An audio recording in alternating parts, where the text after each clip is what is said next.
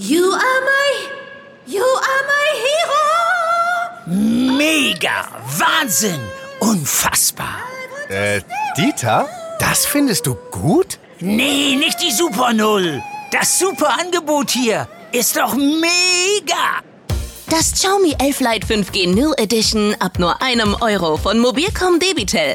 Mega smart mit gratis Handstaubsauger. Jetzt sichern auf freenetdigital.de. Nie haben die Verbraucher so viel gezahlt wie bisher. Und leider wird das auch so weitergehen. Die ersten Versorger haben schon beim Gaspreiserhöhungen angekündigt, weitere Preiserhöhungen auch beim Strom. Die Energiepreise explodieren, auch bei uns in NRW. Warum steigen die Preise für Gas und Strom so rasant? Und ganz konkret, was heißt das für uns alle? Rheinische Post Aufwacher. News aus NRW und dem Rest der Welt mit Anja Wörker. Hallo zusammen und Happy Wednesday. Den Wochenstart haben wir jetzt schon gemeistert. Sehr gut. Und jetzt sprechen wir über ein Thema, das vielleicht nicht ganz so sexy klingt, Energiepreise. Aber ohne Energie geht's halt nicht, ist klar. Ich habe auch tatsächlich schon meine Heizung angedreht. Einige von euch vielleicht auch schon. Ich bin da echt eine richtige Frostbeule. Und wenn es jetzt heißt, die Energiepreise steigen, dann heißt das, wir müssen alle am Ende mehr bezahlen. Die Hintergründe kann uns Wirtschaftsredakteurin Antje Höning erklären. Hallo Antje. Hallo Anja. Strom und Gas wird teurer, auch bei uns in NRW. Kannst du uns vielleicht mal die Dimensionen dieser Preissteigerung erklären? Also worüber sprechen wir hier? Ja, leider ist es so, dass auch in NRW die Gas- und Strompreise auf einem Rekordniveau sind. Nie haben die Verbraucher so viel gezahlt wie bisher. Und leider wird das auch so weitergehen. Die ersten Versorger haben schon beim Gaspreiserhöhungen angekündigt, weitere Preiserhöhungen auch beim Strom. Denn die Preise, die man im Großhandel zahlen muss, die sind bereits wahnsinnig gestiegen. Um über 400 Prozent beim Gas, um über 300 Prozent beim Strom. Und Zug um Zug wird das auch bei den Verbrauchern ankommen. Das äh, wird zum Teil noch dauern, weil die Versorger sich frühzeitig eindecken, aber in die Richtung wird es irgendwann auch bei den Verbrauchern gehen. Wie muss ich mir das denn ganz konkret vorstellen? Also wird mir mein Stromanbieter zum Beispiel jetzt dem nächsten Brief schicken, wo dann eben drin steht, wir müssen die Preise erhöhen? Ja, die Stromanbieter müssen sechs Wochen, bevor es losgeht, die Verbraucher darüber informieren. Ein beliebtes Datum, um Strompreise zu erhöhen, ist ja der 1. Januar. Dann würden wir also Mitte November spätestens Post bekommen oder irgendwo lesen in einer Anzeige, in einer Bekanntmachung, dass der Strompreis steigt. Wenn das soweit ist, hat man immer ein Sonderkündigungsrecht und kann nach einem günstigeren Anbieter suchen. Aber das Problem ist natürlich gerade auf breiter Front bei Strom wie Gas. Woran liegt das denn, dass die Preise so stark steigen? Ja, die Preise sind so hoch, weil die Nachfrage stark gestiegen ist und das Angebot in Europa möglicherweise knapper ist als sonst, weil eben auch in Asien viel Gas verkauft wird. Ja, Stichwort Angebot ist knapper. Damit kommen wir auch direkt zum zweiten Problem neben den Preisen. Gas ist bei uns offenbar auch knapp. Was bedeutet das?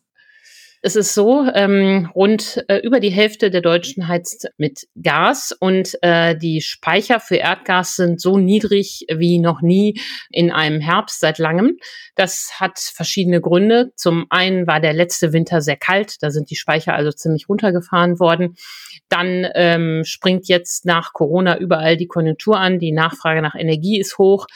Und an, manche vermuten, dass Russland auch besonders wenig nach Europa liefert, sei es, weil die Nachfrage in Asien so hoch ist oder sei es aus anderen äh, Gründen. Und vor diesem Hintergrund sind jetzt wirklich in der Politik viele besorgt, ob die Gasspeicher halten, wenn sie so niedrig gefüllt sind wie derzeit, nämlich nur mal gerade 70 Prozent. Wenn du jetzt sagst besorgt, was heißt das denn? Also was gibt es da für Reaktionen? Ja, der grüne Oliver Krischer, das ist ja der Energieexperte der Grünen, der sagt schon, dann könnte es regional im Februar kalte Wohnungen geben. Aber auch das Wirtschaftsministerium in NRW ist da durchaus besorgt. Da hat man erklärt, man hofft, dass die Versorger jetzt noch die Speicher schnell auffüllen bis November, sodass dann im Februar, wo für die Heizperiode immer die Stunde der Wahrheit ist, genug da ist. Sollte das nicht gelingen, wird man alternative Strategien überlegen müssen. Der Februar ist oft noch besonders kalt, dann sind die Speicher besonders leer. Deshalb ist es im Februar so kritisch. Und das NRW-Ministerium hofft, dass man jetzt bis November noch auf 90 Prozent kommt bei den Speichern. Da ist aber noch einiges zu tun. Wie gesagt, gerade mal sind wir bei 70 Prozent. Hm. Wie kann man denn die Gasspeicher wieder füllen? Naja, die Versorger kaufen Gas in Russland, in Norwegen, in den Niederlanden. Das sind ja unsere größten äh, Lieferanten und füllen dann dieses Gas in so unterirdische ähm, Kavernen, wie das heißt. Die meisten Gasspeicher liegen übrigens in Niedersachsen und in Bayern. In Nordrhein-Westfalen gibt es ganz wenige. Bei Xanten gibt es eins was aber nicht heißt, dass die NRW-Verbraucher als erstes frieren müssen. Gleichwohl, äh, im Februar kommt die Stunde der Wahrheit.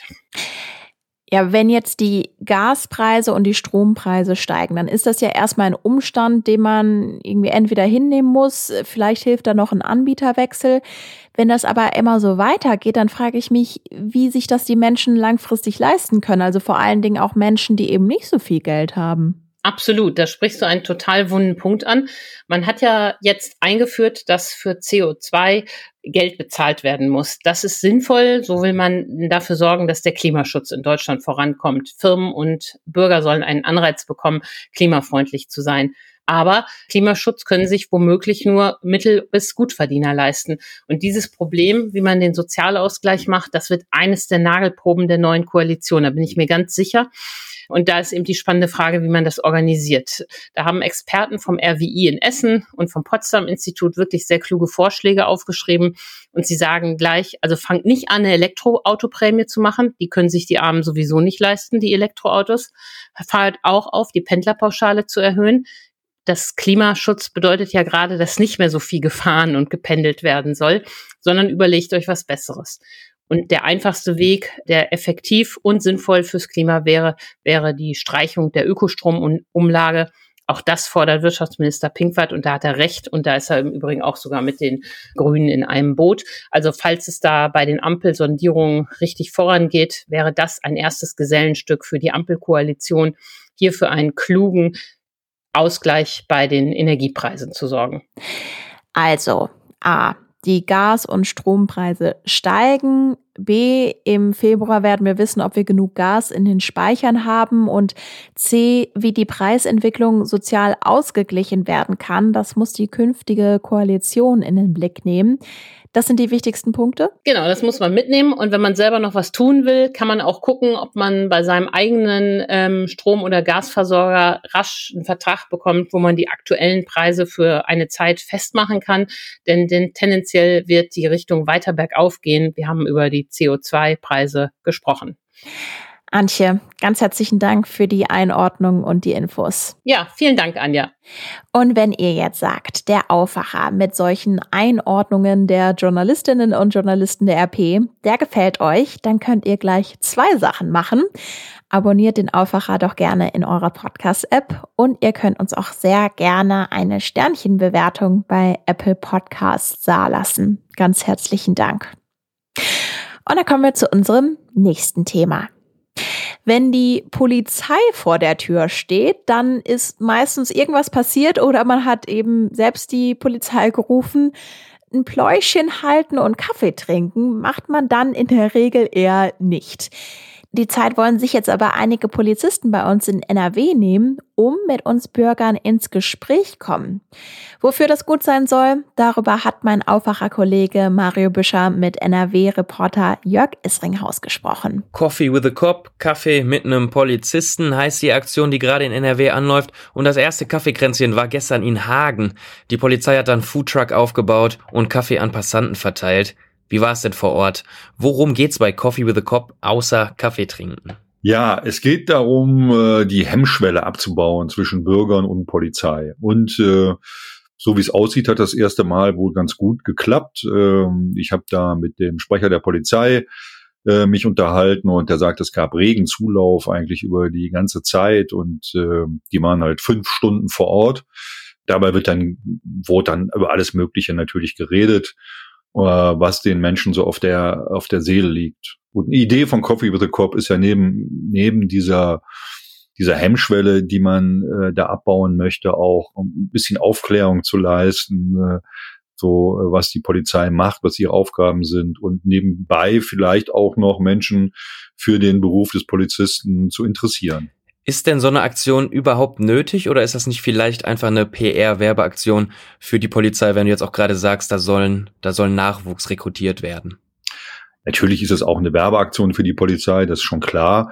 Ähm, nötig kann man sich jetzt drüber streiten, aber immerhin schafft es äh, eine gewisse Bürgernähe, so, so, sozusagen der Polizist zum Anfassen, so aus dem Viertel. Äh, ist ja auch eine ganz sympathische Aktion, dass die Polizei in dem Fall äh, Kaffee ausgibt. Also von daher, äh, es hat sicher symbolischen Charakter aber ähm, es ist eine, eine durchaus äh, gelungene, auch ungewöhnliche Aktion. Die Leute haben sich also den Kaffee gerne abgeholt. Du hast gesagt, es gab eine Vielzahl an Themen. Was waren das denn für Themen, über die die Leute sprechen wollten? Ach, es sind natürlich immer wieder, immer wieder auftauchende Themen, äh, die, mit denen die Polizei sich da ähm, äh, rumschlagen muss, beziehungsweise die sie da zu hören bekommt. Das sind äh, äh, Leute, die sich beschweren über, über Lärm, Belästigung, über Falschparken, äh, über wilde Müllkippen oder überhaupt äh, Vermüllung der Innenstädte. So äh, hat mir das der Sprecher auf jeden Fall erzählt. Aber es waren auch andere dabei, die ganz äh, gezielt Aufklärung haben wollten, also äh, darüber, wie sie ihre Wohnung sicherer machen können oder ihr Haus und eigens dafür hatte man dann auch einen äh, Präventionsexperten dabei, jemand aus dem Fachkommissariat für Opferschutz und Einbruch, äh, der dann zum einen Tipps geben konnte, so natürlich dann, äh, ich sag mal, auf die Schnelle, aber zum anderen auch den äh, Besuchern die Möglichkeit gegeben hat, Termine zu vereinbaren, wo man dann so ein Thema auch vertiefen kann. Also beispielsweise solche Sicherungsmaßnahmen. Und das äh, ist ja dann, dann doch schon eine sehr komfortable Hilfestellung, die da geleistet wird. Mhm, das heißt, es muss nicht beim einmaligen Treffen bleiben. Wir haben den Namen der Aktion am Anfang gesagt, Coffee with a Cop, das ist Englisch.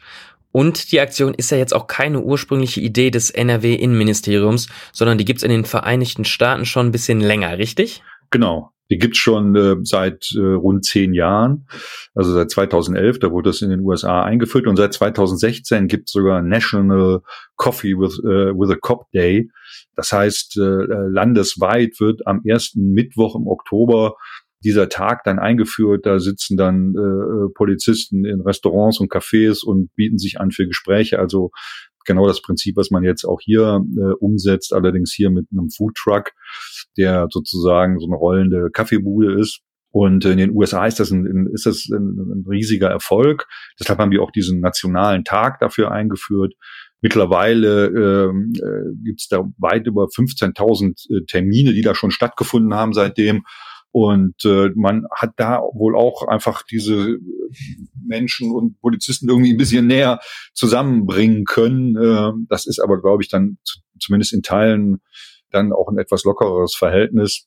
Wobei man weiß ja, in den USA ist die äh, Situation mit der Polizei auch nicht immer leicht, aber äh, das ist auf jeden Fall eine Erfolgsgeschichte. 15.000 Treffen, das wird hier in Nordrhein-Westfalen wahrscheinlich noch ein bisschen dauern, bis diese Marke erreicht ist. Wie geht's denn jetzt mit der Aktion in der nächsten Zeit hier weiter?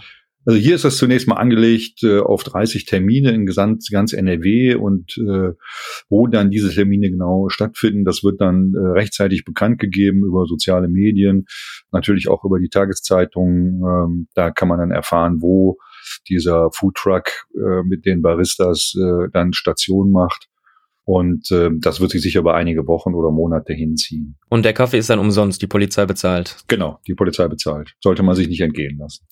Sagt NRW-Reporter Jörg Isringhaus. Mario Büscher hat mit ihm gesprochen. Herzlichen Dank. Und das wird heute bei uns in NRW noch wichtig. Heute entscheidet der Bundesgerichtshof, ob der Freispruch gegen zwei Bauleiter des Kölner Stadtarchivs Bestand hat. Die beiden Männer waren von der fahrlässigen Tötung freigesprochen worden, nachdem das Stadtarchiv vor zwölf Jahren einstürzte und zwei Menschen dabei starben. Falls der BGH zu einem anderen Ergebnis kommt als das Landgericht Köln, könnte der aufwendige Prozess neu aufgerollt werden.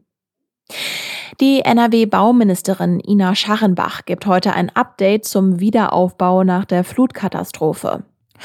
180 Städte und Gemeinden wurden Mitte Juli überschwemmt. Auch in Nordrhein-Westfalen waren einige Gebiete besonders betroffen. zum Beispiel Erfstadt und Eschweiler. Der Bund stellt für den Wiederaufbau insgesamt rund 30 Milliarden Euro zur Verfügung. Für NRW gibt es davon 12,3 Milliarden. In Essen wird heute eine Luftmine entschärft. Blindgänger dieser Art sind eher selten. Es handelt sich um die erste Entschärfung einer Luftmine in der jüngeren Vergangenheit. Dafür müssen die Anwohner des Stadtteils Stoppenberg in 1000 Metern Umkreis ihre Häuser verlassen und dürfen erst nach dem Einsatz wieder zurückkehren. Und jetzt noch das Wetter für euch. Die Sonne gönnt sich eine Pause. Der Himmel ist die meiste Zeit bewölkt. Im Süden wird's neblig. Teilweise regnet's bei 10 bis 13 Grad. Auch der Donnerstag startet mit vielen Wolken. Aus Nordwesten lockert's dann später aber etwas auf. Ein bisschen wärmer wird's auch bei 12 bis 16 Grad mit ein wenig Wind. Mein Name ist Anja Wölker. Ich wünsche euch jetzt noch einen schönen Tag. Bis bald. Mehr Nachrichten aus NRW gibt's jederzeit auf RP Online. rp-online.de